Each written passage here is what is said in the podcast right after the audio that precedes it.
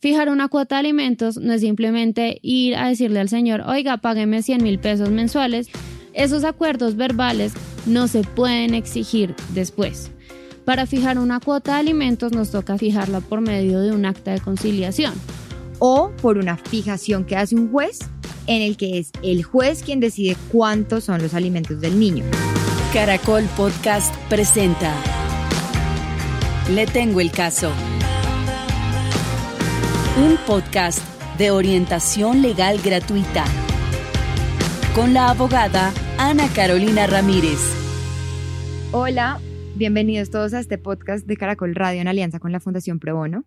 Hoy tenemos como invitada a María Camila Turriago, quien nos va a hablar sobre cuotas de alimentos y cómo las solicitamos, qué pasa si sentimos que queremos solicitar alimentos pero no sabemos si tenemos los derechos para exigirla, cómo la exigimos y en caso de que nos incumplan, ¿qué podemos hacer? Porque de pronto a ustedes les ha pasado, conocen a alguien que le ha pasado que hace el trámite de gestión de conseguir los alimentos, tiene un documento que dice que tiene derecho a alimentos y luego igual le incumple. Entonces hoy vamos a recorrer todo ese proceso de la mano de María Camila. Hola María Camila, ¿cómo estás? Hola, muchas gracias, muy bien. Bueno, bienvenida. Gracias, muy feliz de estar acá. Cuéntanos cuál es el caso que llegó la Fundación Pro En el 2018, más o menos por los meses de junio, llegó Carmen a la fundación exponiendo un caso respecto a tema de alimentos. Entonces le hicimos una entrevista inicial, ella nos contó que convivió con su pareja, que se llama Camilo, convivieron durante cuatro años, la convivencia inició más o menos en el año 2010 y finalizó en el 2014 y vivían en Bucaramanga. Ella pues también nos contó que el 8 de enero del año 2011, durante su relación como pareja, nació su hijo, que se llama Daniel, y quien actualmente pues tiene en este momento ya nueve años. ¿Único hijo? Sí, solamente tuvieron a Daniel. En ese momento, pues Daniel fue reconocido por su padre, por Camilo, entonces pues aparecía como él, como el padre en el registro civil de nacimiento, pues que es un tema muy importante a la hora de hablar de alimentos, porque pues tenemos que tener esa relación de parentesco entre la persona pues que va a solicitar alimentos, en este caso el niño, pues Daniel, y eh, su padre. Ok, o sea que lo primero que uno tendría que revisar como mamá, que es la persona que normalmente solicita alimentos en Colombia, pues Carmen tendría que verificar si aparece o no aparece Camilo como papá. Exactamente, por eso en la entrevista siempre lo primero que preguntamos es si hubo ese reconocimiento o no. Digamos que no siempre necesitamos ese reconocimiento porque, por ejemplo, si yo estoy casada, tengo otra figura que sería una presunción de paternidad. Sí, pero básicamente es eso, entender que en el registro civil de nacimiento del niño, de la niña del adolescente, dependiendo del caso, aparezca a quien queremos demandar efectivamente como padre para demostrar esa relación de parentesco que es un requisito indispensable para fijar una cuota de alimentos. Muy importante entonces para todos los que nos estén oyendo que no hayan tenido un matrimonio civil o religioso y que simplemente hayan convivido con una pareja sin hacer ningún tipo de registro, si esa pareja es el papá de sus hijos, tienen primero que revisar si aparece en su registro civil de nacimiento o si no tendrían que hacer un proceso previo que probablemente trataremos en otros podcasts sobre esos reconocimientos de paternidad. Bueno, entonces Carmen y Camilo, Camilo aparece como papá de Daniel. Exacto, entonces digamos que por ese lado ya teníamos adelantado una parte. Entonces nos dice ella pues que como la convivencia terminó en el año 2014, ella iniciando el año 2015, el 28 de enero, decidió acudir a una comisaría en Bucaramanga, una comisaría de familia. Y allá entonces le brindaron una asesoría y le dijeron que lo que requería era primero iniciar una conciliación para que Camilo le brindara pues los alimentos que requería, incluyendo pues todos los gastos de Daniel. ¿La conciliación es siempre un requisito o yo puedo ir a demandar directamente? Sí, la regla general es un requisito. Lo primero que tengo que agotar en cualquier tema de alimentos es la conciliación. Y pues también es lo más recomendable porque si logro conciliar, si logro salir con un acuerdo, pues me gano y me evito todo el proceso judicial, tener que acudir a un juez, una demanda, abogado y demás. Si puedo ir yo directamente a la conciliación, pues ya se tiene mucho ganado. Y si se llega a un acuerdo en esa conciliación. Y pues también porque tengo que cumplir ese requisito. Perfecto. ¿Dónde pueden ir las personas que nos oyen a buscar una conciliación? Ok, hay diferentes entidades, hay algunas con costo y otras sin costo. Es importante explicarles a las personas que nos están escuchando que cuando hay temas, por ejemplo, de violencia intrafamiliar o cosas así, no necesitamos acudir a la conciliación. Es una excepción. Por ejemplo, si yo he sido víctima de violencia intrafamiliar como madre del niño, pues no me van a poner en un espacio a enfrentarme a él. Entonces, todo esto entendido pues en el marco también de violencia intrafamiliar que podemos desarrollar en otro episodio, pero pues entendido violencia intrafamiliar como un tema pues de agresiones severas, que he sido víctima realmente de, porque muchas veces confundimos el tema de violencia, pero pues es como para tener claro que si yo he sido una víctima de violencia intrafamiliar, no voy a tener que ser confrontada, digamos, a mi agresor en una conciliación. Ahí podría dirigirme directamente a un juez. Ok, una pregunta sobre eso que trataremos la violencia intrafamiliar en otro capítulo. Solo para aclarar, una persona que considere que tiene violencia en su casa, psicológica o física, pero que no tiene ningún documento que haya probado eso, es decir, supongamos en un escenario hipotético que Carmen tuviera violencia aparte de Camilo, pero nunca lo hubiera demostrado. ¿Puede saltarse el requisito de conciliación o tiene que tener un documento aparte en un proceso de violencia intrafamiliar de cualquier tipo que demuestre que ella fue en efecto víctima o es víctima de violencia? Sí, ahí lo más probable es que si no se tienen pruebas, el juez no nos va a admitir la demanda. Si vamos a acudir directamente al juez, pues no nos va a admitir la demanda porque va a decir, bueno, pero ¿qué pruebas tiene la violencia? ¿Ha ido a alguna comisaría de familia? ¿Ha puesto alguna denuncia por estos hechos? Si tengo esos documentos, es mucho más sencillo decirle, señor juez, soy víctima de violencia intrafamiliar, por eso acudo directamente a usted. En cambio, si no tengo ese sustento probatorio, pues el juez sí me va a decir, oiga, tiene que agotar la conciliación primero. Entonces, si usted es víctima de violencia, es recomendable que vaya primero a tratar ese tema de violencia para tener un documento que la acredite como víctima, para poder saltarse la conciliación si ese es su deseo y quiere acudir directamente al juez. Si usted recibe violencia física o psicológica, pero nunca ha hecho un proceso en ese sentido, lo más probable es que tenga que acudir a la conciliación para la fijación de la cuota de alimentos. Correcto. Bueno, entonces nos estabas contando dónde pueden conseguir las personas que nos oyen sitios de conciliación. Hay algunas que son gratuitas, estas especialmente pues para personas de escasos recursos, como son la comisaría de familia. Bueno, la comisaría de familia obviamente maneja otro, otro tipo de trámites y eso, pero que es totalmente gratuita para el tema de hacer conciliaciones de alimentos. También tenemos las defensorías de familia en las universidades, varias universidades, y eso es muy importante que lo tengan en cuenta, tienen centros de conciliación como parte de los consultorios jurídicos. Entonces, en esos centros de conciliación, ustedes pueden citar a la otra persona para que estudiantes de noveno, décimo semestre de derecho les ayuden con el tema de las conciliaciones y pues obviamente eso va guiado con profesores y demás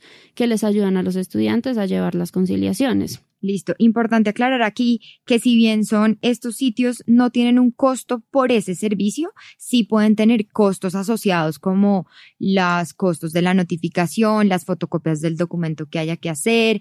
Ese tipo de costos sí existen. Por ejemplo, la citación a la conciliación hay que enviarla por un correo certificado. Ese correo certificado tiene un costo adicional al correo físico normal porque tiene unas verificaciones adicionales de notificación para efectos legales. Ese tipo de cosas hay que tenerlas presentes para que tengan claro que hay unos costos pequeños, pero existen. Exactamente. También tenemos, por ejemplo, la personería para conciliar. Y las notarías también pueden realizar conciliaciones. Estas sí, pues ya cobran una tarifa que va a depender de cada notaría que se acuda, pues ellos tienen sus propias tarifas. O centros de conciliaciones privados que también tienen un, unas tarifas específicas y van a cobrar por las conciliaciones. Lo más recomendable obviamente es que si es una persona pues de escasos recursos, acuda a un centro de conciliación gratuito de los que hemos mencionado. Perfecto. O si tiene algunos recursos, probablemente los que tienen costos son un poco más expeditos y le hacen las citas más rápido para la conciliación. Entonces ya depende de su capacidad y sus necesidades y su urgencia. Bueno, entonces cita Carmen a Camilo al centro de conciliación. Exacto, entonces ellos van a la comisaría permanente en Bucaramanga y el 28 de enero efectivamente se hace esa conciliación y ellos llegan pues a los siguientes acuerdos. Ah, o sea, Camilo fue, lo citaron y él fue a la conciliación. Y fue a la conciliación, sí. Ahí es importante eso que tú mencionas porque también puede presentarse una situación que es muy común cuando hacemos temas de entrevistas y cuando hablamos con los clientes y es que las mamás nos dicen, no, yo sé que ese señor no va a ir, estoy segura que no va a ir.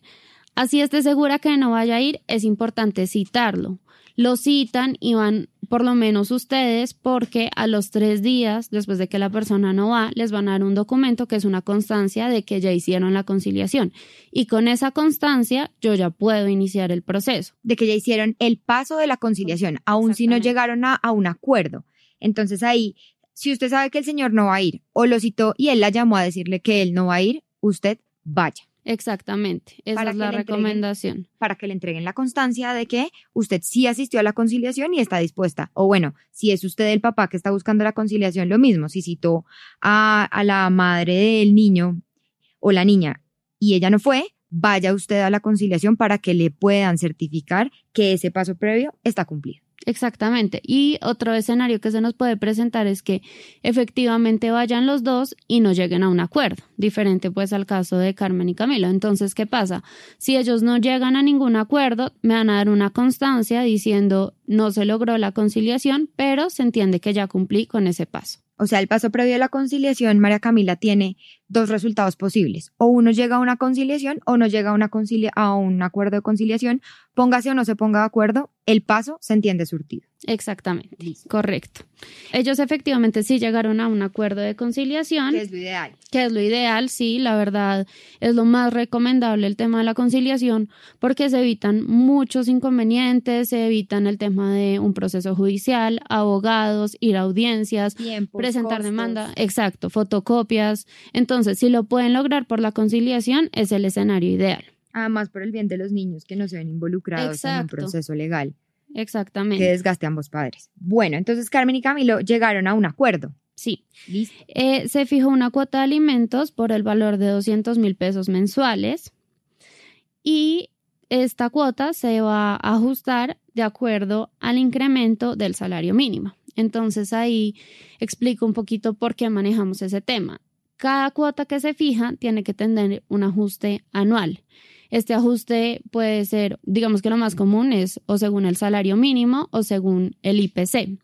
¿Y por qué se hace esto? Y es muy importante también para las personas que fijan cuota de alimentos tenerlo en cuenta y es todos los años incrementan todos los gastos. Entonces, digamos que buscamos que esa cuota, de acuerdo al incremento de todos los precios que se van a dar, pues también se vaya ajustando a esos nuevos precios cada año. Entonces, si uno fija una cuota de 200 mil pesos a fecha de hoy, 2020, pues de pronto en tres o cuatro años esos 200 mil pesos ya no alcanzan para todo lo que alcanzaban hoy y hay que volver a hacer una nueva conciliación y fijación de cuota, que sería desgastante para todos. Exacto, correcto. Y también para las personas que nos escuchan y que pronto han sido demandados o han acudido a una conciliación, pues tengan presente este ajuste, porque también se entiende un incumplimiento si no se hace este ajuste periódico cada año de la cuota. Entonces, si me tienen ya una cuota fijada, pues hay que realizar el ajuste cada año. No es que le vaya a pagar los 200 mil pesos hasta que el niño o la niña tenga 18. Entonces, si usted ya tiene un acuerdo en su mano, vaya, ábralo, revíselo y vea si dice que está indexado a incrementos anuales con el salario mínimo o con el IPC, porque entonces si, por ejemplo, el acuerdo dice 200 mil pesos de hace tres años, no le deberían estar entrando a usted en este momento 200 mil pesos si esos 200 mil pesos estaban fijados al salario mínimo o al IPC. Tendrían que estarle llegando más que corresponde al incremento anual del salario mínimo, así como a todos nos suben el salario todos los años cuando aumenta el salario mínimo o el IPC, en ese mismo sentido tiene que aumentar la cuota de alimentos. Exactamente, se debe hacer el ajuste cada año. Listo, entonces este acuerdo quedó bien hecho. Quedó bien hecho porque tenía su ajuste según el salario mínimo. Listo. Y lo otro que se dijo es que se iban a pagar tres mudas de ropa al año por el valor de 80 mil pesos. Y esas cuotas tendrían que ser pagadas en enero por el cumpleaños del niño, en junio y en diciembre. ¿Por qué junio y diciembre? Porque tenemos prima. Entonces, normalmente es un buen mes para fijar ese tipo de gastos adicionales como son las mudas de ropa. Ahora, respecto a esos temas que son cuota de alimentos, que no es como tal la plata, o sea, los 200 mil pesos y demás, lo aconsejable si es poner, si vamos a cobrar esas mudas de ropa, pues un valor. Es decir, esas mudas de ropa van a corresponder a 80 mil pesos o a 100 mil, bueno, dependiendo de también la edad del niño, la niña o adolescente. Es importante cuantificarlo porque el día de mañana, si me incumplen, pues yo sabría cuantificar cuánto es ese incumplimiento. Sí, y uno no sabe también si la muda de ropa es unos tenis y dicen que ya quedó cumplido o si la muda de ropa, pues por lo menos con un valor, si bien no tiene que decir eh, camiseta, zapatos y pantalón, si tiene un valor de 80 mil pesos, uno ya sabe más o menos eso que incluye, no le podrían llegar, llegar Camilo a Carmen con una camisetica y decirle que está cumplido el requisito de la ropa o sea, esa cuota no siempre tiene que ser en dinero, puede ser efectivamente en especie, como es este caso que son las mudas de ropa, pero si vamos a tener un tema de entrega de cuota de alimentos en especie, sí es importante cuantificarlo. Cuantificar todo es muy importante para la exigibilidad, para saber si nos están cumpliendo o incumpliendo. Correcto. Bueno, entonces se fijaron tres mudas de ropa al año y se fijan útiles escolares o alguna otra cosa adicional o eran 200 mil pesos mensuales y tres mudas de ropa enero, junio y diciembre. Exactamente, solamente los 200 y las mudas. Y pues digamos que normalmente en esas conciliaciones, que pues para no salirme del tema voy a decirlo muy por encimita, también se fija tema de custodia y visitas. Custodia para saber con quién va a vivir el niño y visitas pues para el otro padre que tenga la oportunidad de compartir con el niño y pues el niño también compartir con su padre como es su derecho de compartir con sus dos padres. María Camila, tengo una pregunta sobre el acuerdo que se hace de conciliación económico sobre alimentos de cara a Camilo, a la posición de Camilo como, como papá obligado a dar los alimentos, él cómo hace para entregar ese dinero. Es decir, él tiene la carga de demostrar que entregó ese dinero mes a mes. Hay recomendaciones en ese sentido para Camilo, para que, por ejemplo, el día de mañana no le pase que él sí ha pagado cumplidamente y aún así Carmen asegura que él no. Exacto, es muy importante y lo recomendable en esos casos es poner una cuenta bancaria. Es lo que yo siempre recomiendo. Entonces ponemos un número de cuenta, quién es el titular, qué banco y con eso entonces es totalmente objetivo si entró o no entró la plata. Es decir, si el día de mañana Carmen quiere mandar a Camilo porque dice que no le ha cumplido la cuota de alimentos, pues tendrá que demostrar los extractos bancarios de la cuenta donde acordaron que iba a realizarse el pago y demostrar que efectivamente en el periodo de tiempo que ella dice que ha incumplido no ha entrado esa plata a esa cuenta bancaria. Claro, para Carmen es más fácil también demostrar que en esa cuenta mes a mes no entró los 200 mil pesos que se fijaron. Y para Camilo, pues también si el día de mañana Carmen decide mandarlo por alimentos, pues lleva sus soportes de las consignaciones bancarias en las que demuestra que efectivamente ha realizado el pago y que ha cumplido. Entonces, a mí el método de la cuenta bancaria me parece lo más útil porque es totalmente objetivo demostrar si se cumplió o no se cumplió. Se muestran los extractos bancarios y ahí está la información. De lo contrario, pues hay otras personas que usan otros métodos, por ejemplo, dar la plata en efectivo, porque pues no todo el mundo tiene la facilidad de acceder a una cuenta bancaria y demás.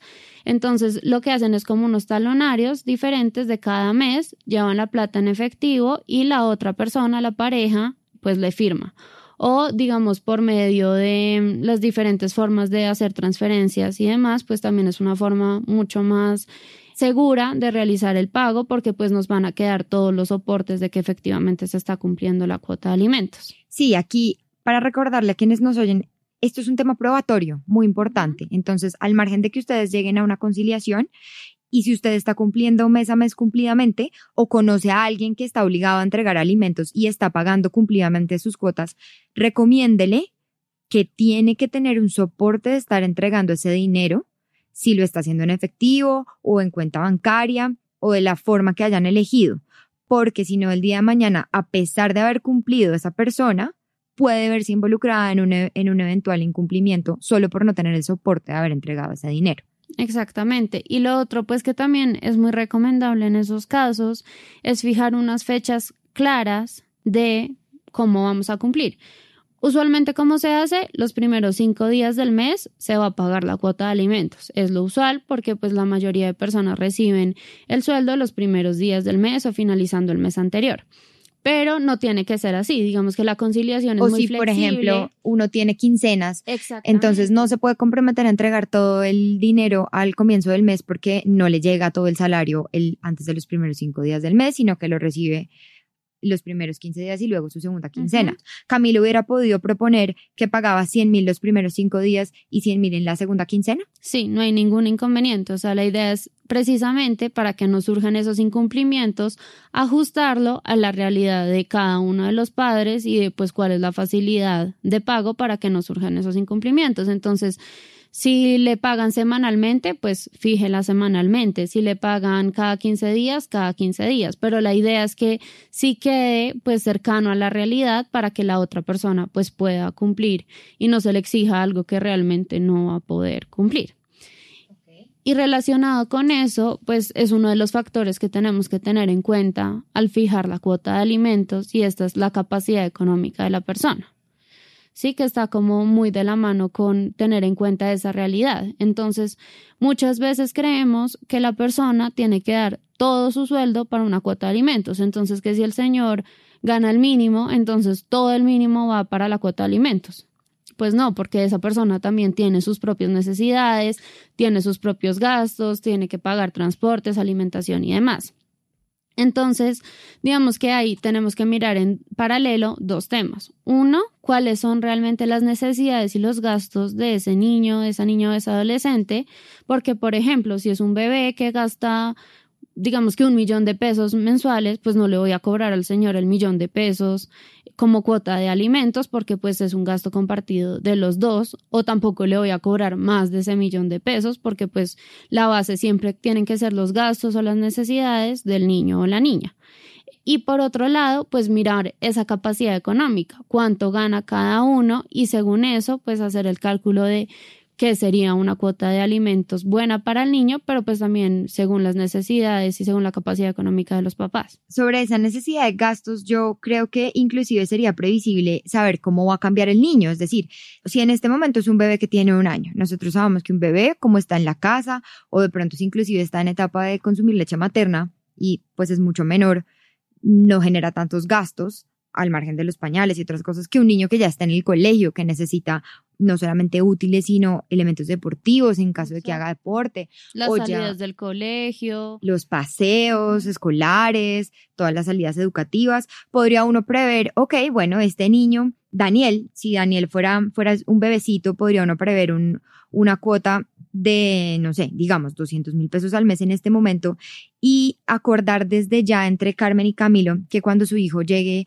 al colegio incrementa automáticamente a digamos 250 mil pesos o incrementan un 50% y luego cuando pase a bachillerato que además ya de pronto pues va a tener aún más gastos porque la ropa de los grandes es más costosa que la de los niños en muchos casos, etcétera. Ahí podrían hacer un acuerdo, como prever todas esas cosas que van a empezar a ocurrir. Sí, en la conciliación realmente tú puedes realizar cualquier tipo de acuerdo, pues siempre y cuando esté en el margen legal, pero pues no tendría ningún inconveniente un acuerdo así. Pero es poco frecuente, o sea, no es muy probable, o sea, sí Que uno sea tan los- precavido. Exacto, si los dos papás están de acuerdo y eso, perfecto, o sea, acordarlo de una vez porque pues ese acuerdo les va a servir para toda la vida. Pero si no lo hacen así, como es lo más frecuente, pues sí es importante tener en cuenta que si bien yo tengo ese acuerdo y tengo esa acta de conciliación, yo este tema lo puedo conciliar nuevamente y puedo iniciar también un proceso nuevamente en cualquier momento, siempre y cuando demuestre pues que esos Las gastos han cambiaron. incrementado, exacto que ya ese acuerdo pues no es suficiente porque pues en ese momento era un bebé, pero ahorita ya tiene 15 años.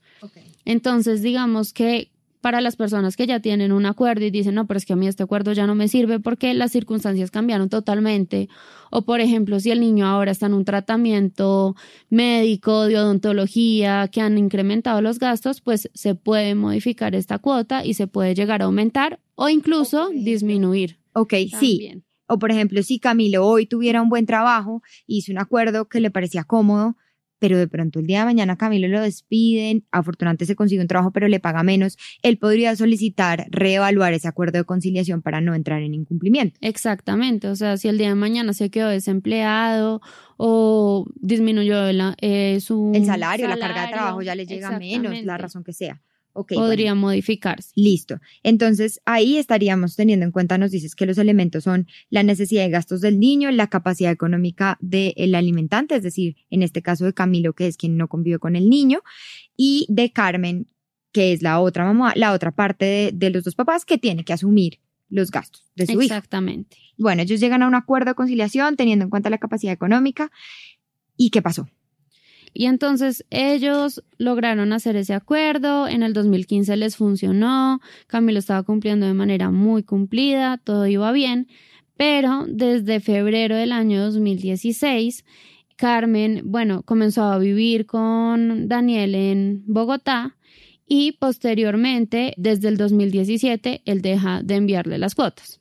Ahí se presentaron dos temas. El primero fue que en el año 2016, cuando ella comenzó a vivir en Bogotá con Daniel, empezó a pagarle pues lo mismo que le venía pagando en el 2015. O sea, la cuota se fijó en el 2015 por 200 mil pesos y en el 2016 él cumplía, pero pues nunca hizo ese ajuste según el salario mínimo, seguía pagando los 200 mil pesos.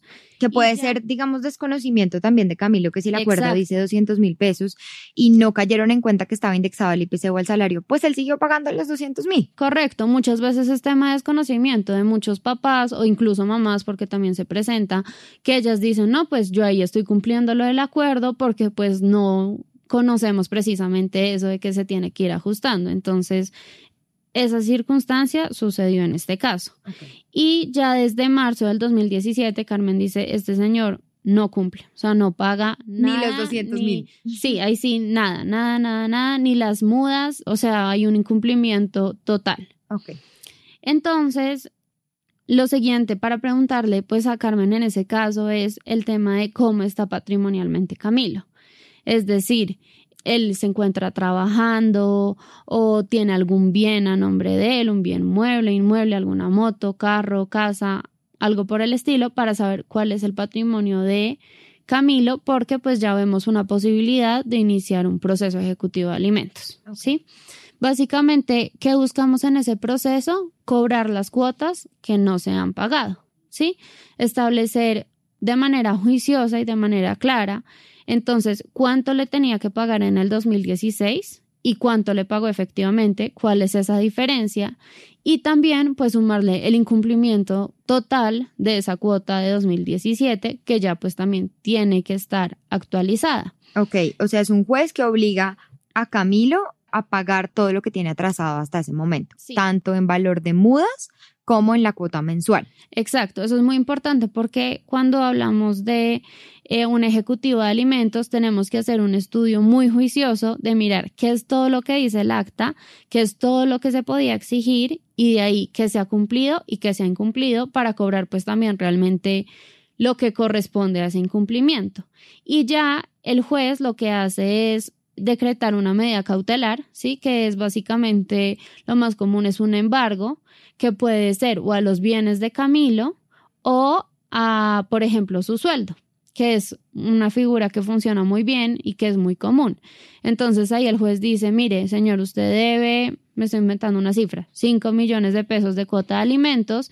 Entonces, usted, empresa empleadora de Camilo, lo que tiene que hacer es irle descontando mensualmente de su sueldo para pagar esa deuda que tiene por la cuota de alimentos. Ahí es importante que Carmen o las personas que conozcan una situación igual a la de Carmen sepan que no tienen que solicitar la intervención de su expareja, en este caso Camilo, para hacer ese embargo en la empresa. Entonces, si Camilo trabaja en una empresa que se llama Alimentos y otros, Carmen puede ir con esa orden del juez, sin tener que necesitar que Camilo le ayude, lleve la carta, etcétera.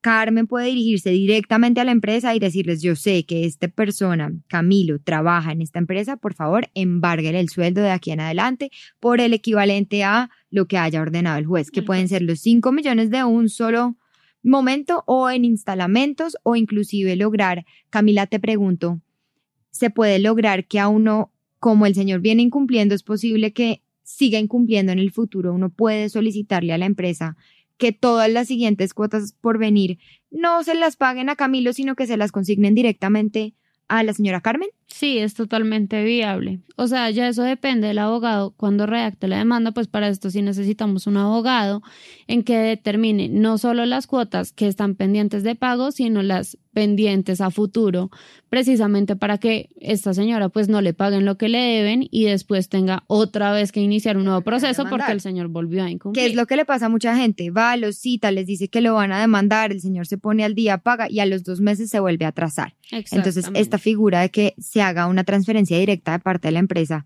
a Carmen y su hijo Daniel es la más recomendable. Claro, por supuesto, no todo el mundo trabaja en una empresa que esté en capacidad de hacerlo. Muchos son prestadores de servicios o trabajan como independientes y ahí la cosa, pues esta posibilidad no existe. Bueno, entonces el juez ordena que se haga un embargo.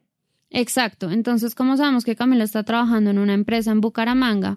Ah, bueno, eso también les quería explicar y es digamos que ahí el juez que debe conocer del caso va a ser el juez de donde viva el niño. Entonces, si el niño vive en Bogotá, así el papá vive en Bucaramanga, no pasa nada. El domicilio es el del niño y el juez que tiene que conocer el caso, entonces va a ser el de Bogotá porque Daniel, pues Daniel ya está viviendo en Bogotá. Exactamente. Entonces, como sabemos que él está pues trabajando, solicitamos el embargo precisamente de el sueldo. El juez nos aprueba esta medida y hacemos lo que tú nos mencionabas ahorita, mandarle la comunicación a la empresa para que empiece a hacerle los descuentos de nómina, entonces es como cobrarlo un poco por la derecha, por ponerlo en términos coloquiales.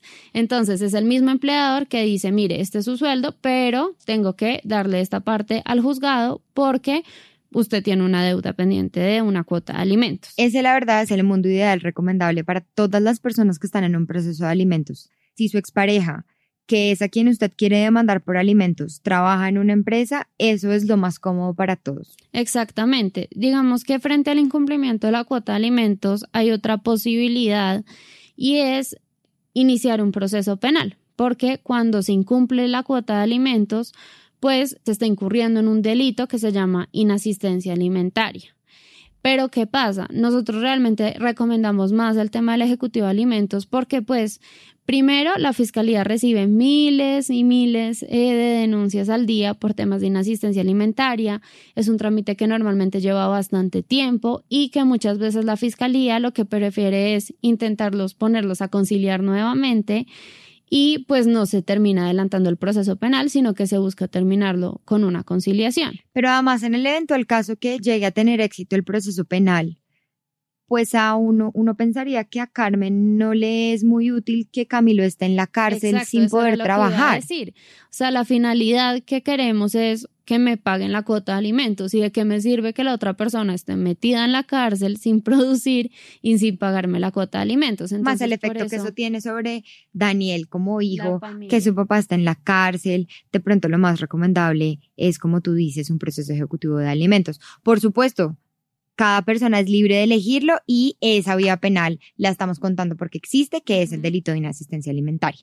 En este caso, y que es lo que personalmente recomendamos, es el ejecutivo de alimentos. Entonces, listo, que el ejecutivo, la diferencia con el penal es que no hay un efecto cárcel, sino que es un efecto sobre los bienes de la persona o sus ingresos, si tiene una finquita, si tiene una moto, si tiene un salario, todas esas cosas a las que les podemos echar mano para lograr que nos paguen lo que nos deben. Correcto. Ok, entonces, Carmen, Camilo tenía algo que Carmen pudiera perseguir, además del salario. Pues él tenía una moto, pero realmente pues el monto de la moto no era muy alto, entonces por eso empezamos a hacer los descuentos por nómina. Y pues funcionan muy, muy bien. Una pregunta práctica. Tú sabes, María Camila, si Carmen quisiera, ella sabe que él anda en una moto, digamos que ella sepa que Camilo anda en una moto, pero no tenga claro si la moto es de él o no. ¿Hay algún lugar en el que Carmen pudiera ir a saber si esa moto es de él? Sí, hay un registro en el RUNT donde tú puedes incluir el número de cédula de la persona, el número de la placa de la moto o del carro y ahí te va a mostrar el registro pues de todo lo que pasa con ese carro o con esa moto y pues si efectivamente está a nombre de él. Eso tendría lo que uno tendría que aportarle al juez diciendo, mire, ese señor Camilo aparece como titular de la moto de placa tal con la verificación en el RUNT. Exacto. Y lo mismo si queremos, por ejemplo, el embargo de un inmueble. Entonces, sabemos que la persona vive en tal dirección, sacamos el número de la matrícula inmobiliaria y en una oficina de registros de instrumentos públicos podemos sacar un certificado de tradición y libertad, que esto es un documento público, y podemos demostrar que determinada persona es propietario de tal inmueble y pues solicitar la medida. Sin embargo, hay una aclaración para que ustedes lo tengan presente, un certificado de tradición y libertad de un inmueble no debería exceder de los 20 mil pesos a fecha de este año 2020 y lo pueden solicitar. También es importante que sepan que con la dirección no pueden solicitar el certificado, necesitan el número de matrícula inmobiliaria, que es como la cédula, el número de cédula del inmueble. Por la dirección no pueden obtener este certificado. Pueden obtener la matrícula, y con la matrícula el certificado. O sea, es como el primer Si uno tiene la dirección, ¿a dónde puede ir María Camila para tratar de ubicar el número de matrícula? En la oficina de registros de instrumentos públicos y también, sí, ellos los pueden ayudar y ellos también manejan en la página de internet un formato, o sea, si ya tienen el número de la matrícula, ingresan el número de la matrícula, pueden hacer un pago online y ya lo pueden descargar de la misma página de la oficina, sin tener que ir a la oficina. O inclusive en el Agustín Codazzi, si no tienen ningún dato también allá con la dirección, les pueden ayudar a ubicar el número de matrícula o la cédula catastral del inmueble, porque es con esos datos que se puede obtener el certificado de tradición para lograr un embargo sobre un inmueble. La dirección es solamente el paso inicial. Exactamente. Bueno, ¿Y el juez ordenó el embargo del salario de sí, Camilo? Efectivamente se realizó el embargo. Digamos que estos trámites pues llevan tiempo y ya depende también del abogado que lo lleve, entonces ya surge pues todo el tema del proceso, pero al mismo tiempo que se admite la demanda, se da como un auto en que se libra un mandamiento de pago que básicamente se dice cuál va a ser el monto del embargo, por qué valor y se da esta comunicación a la empresa, que es la empresa empleadora, pues para que empiece a realizar los descuentos respectivos. Buenísimo, o sea que Carmen solucionó su problema. Sí, pero yo quiero aclarar un tema importante y es, en este caso pudimos realizar todo esto porque ella tenía una cuota de efectivamente fijada. Fijar una cuota de alimentos no es simplemente ir a decirle al señor, oiga, págueme 100 mil pesos mensuales y el señor dice, bueno, sí, yo se lo doy.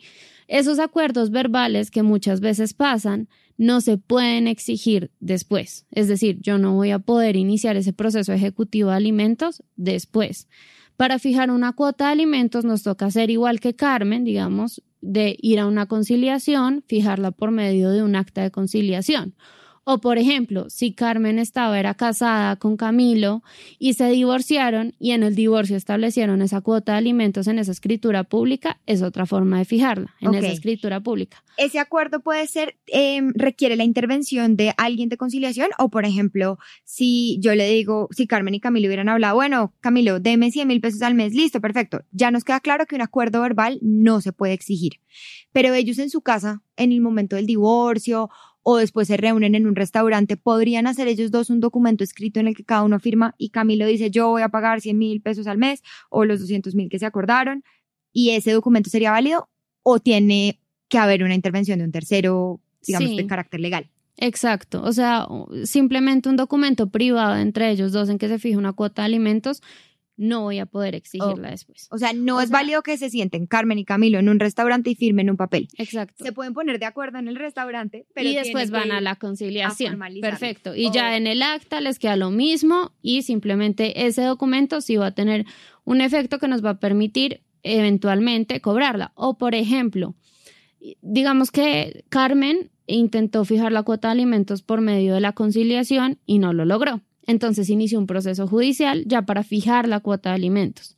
Y efectivamente le fijaron su cuota de alimentos, fue en el proceso. O sea, ella ya no va a tener un acta de conciliación diciendo la cuota es de 300 mil, sino una sentencia de 300 mil pesos.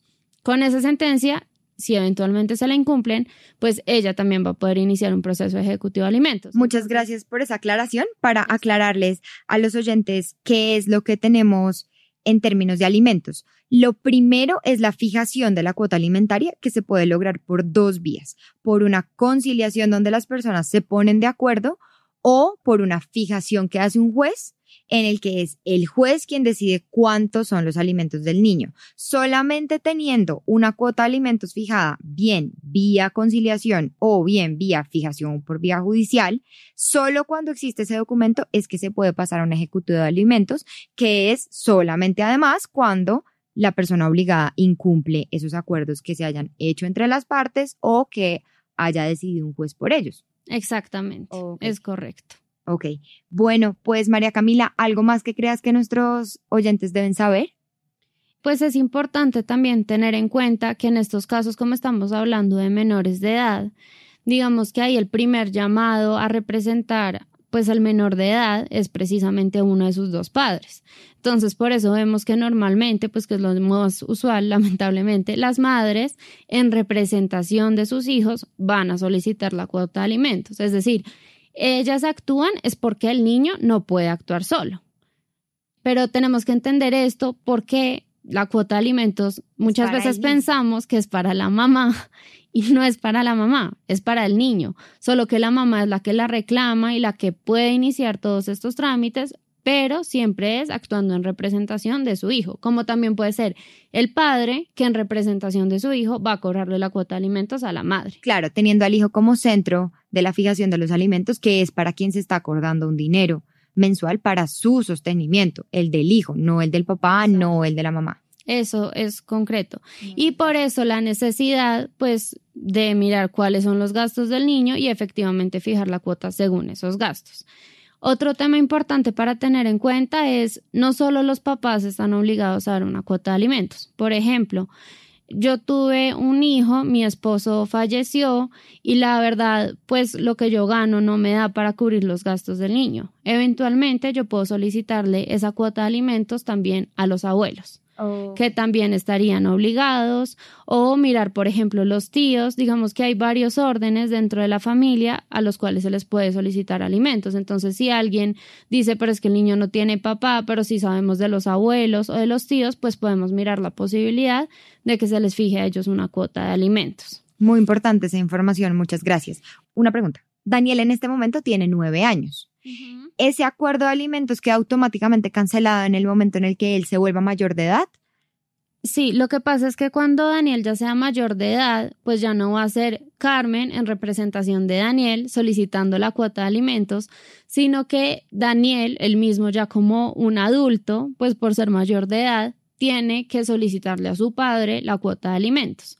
Ahora, cuando es mayor de edad, tenemos que tener un factor en cuenta y es el tema de si está estudiando o si, digamos, está en una situación de necesidad económica, la que todavía, por más que sea mayor de edad, a los 18 años, de pronto todavía no está vinculado al mundo laboral. O, por ejemplo, alguna discapacidad o algo así que no le permita trabajar. O sea, ahí lo importante es saber, la persona no tiene la forma de proveerse su propio sustento, o sea, no tienen forma de trabajar, no tienen forma de por alguna enfermedad o porque precisamente está estudiando, entonces en esos casos, aún aunque sea mayor de edad, se puede fijar esa cuota de alimentos. O sea que la diferencia entre una cuota de alimentos de un mayor y menor de edad es que el mayor de edad tiene que demostrar que está en una situación de necesidad económica, mientras que una persona menor de edad se presupone que como se están fijando alimentos para el niño, los necesita sin ninguna otra demostración. Exactamente, es correcto. Y pues que cuando es menor de edad va a actuar el papá o la mamá en representación del hijo,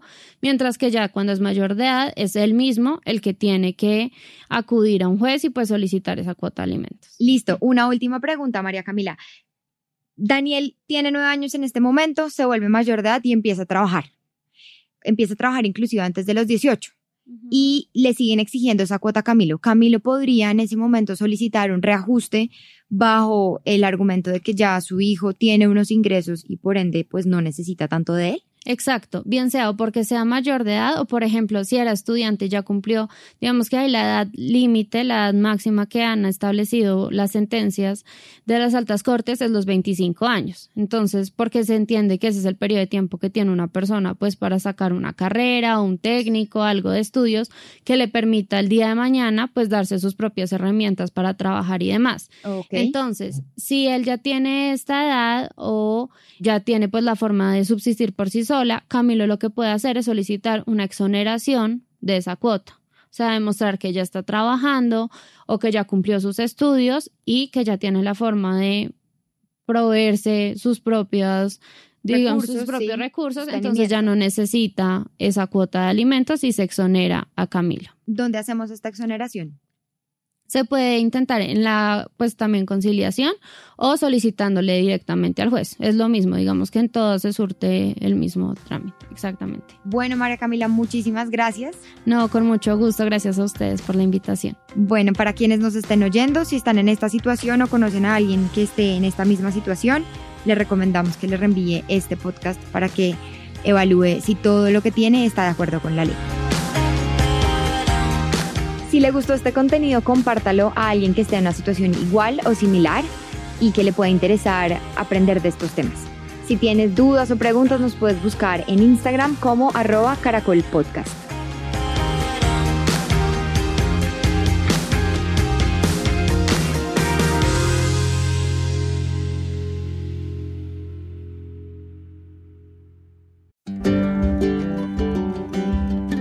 Puedes encontrar más información sobre este tema en el glosario de términos legales que está en las notas de este episodio y en la publicación de caracolpodcast.com. Licencia sobre este contenido. Puedes descargar nuestro podcast y compartirlo con otros, pero no estás autorizado a modificar o cortar su contenido de ninguna manera ni a utilizarlo para fines comerciales. En todo momento, Caracol y Probono deberán ser claramente identificadas como propietarias de los derechos de autor de cada capítulo. Cualquier utilización comercial del podcast, así como la adaptación del contenido, incluyendo la utilización solo de partes del mismo o traducciones, necesitará la autorización previa por escrito de Caracol y de Probar.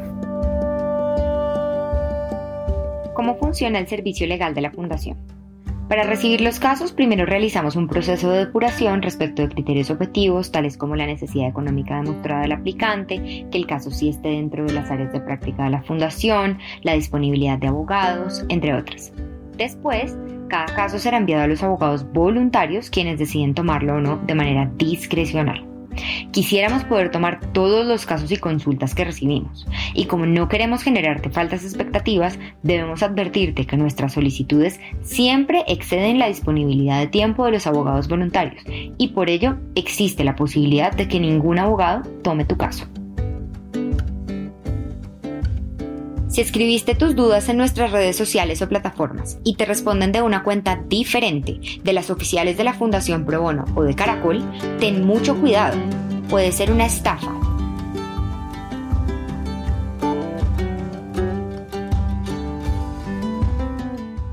La información de texto y audio de este capítulo corresponde a las normas y jurisprudencia que estaban vigentes al momento de su publicación. Si detectas algún error, por favor cuéntanos.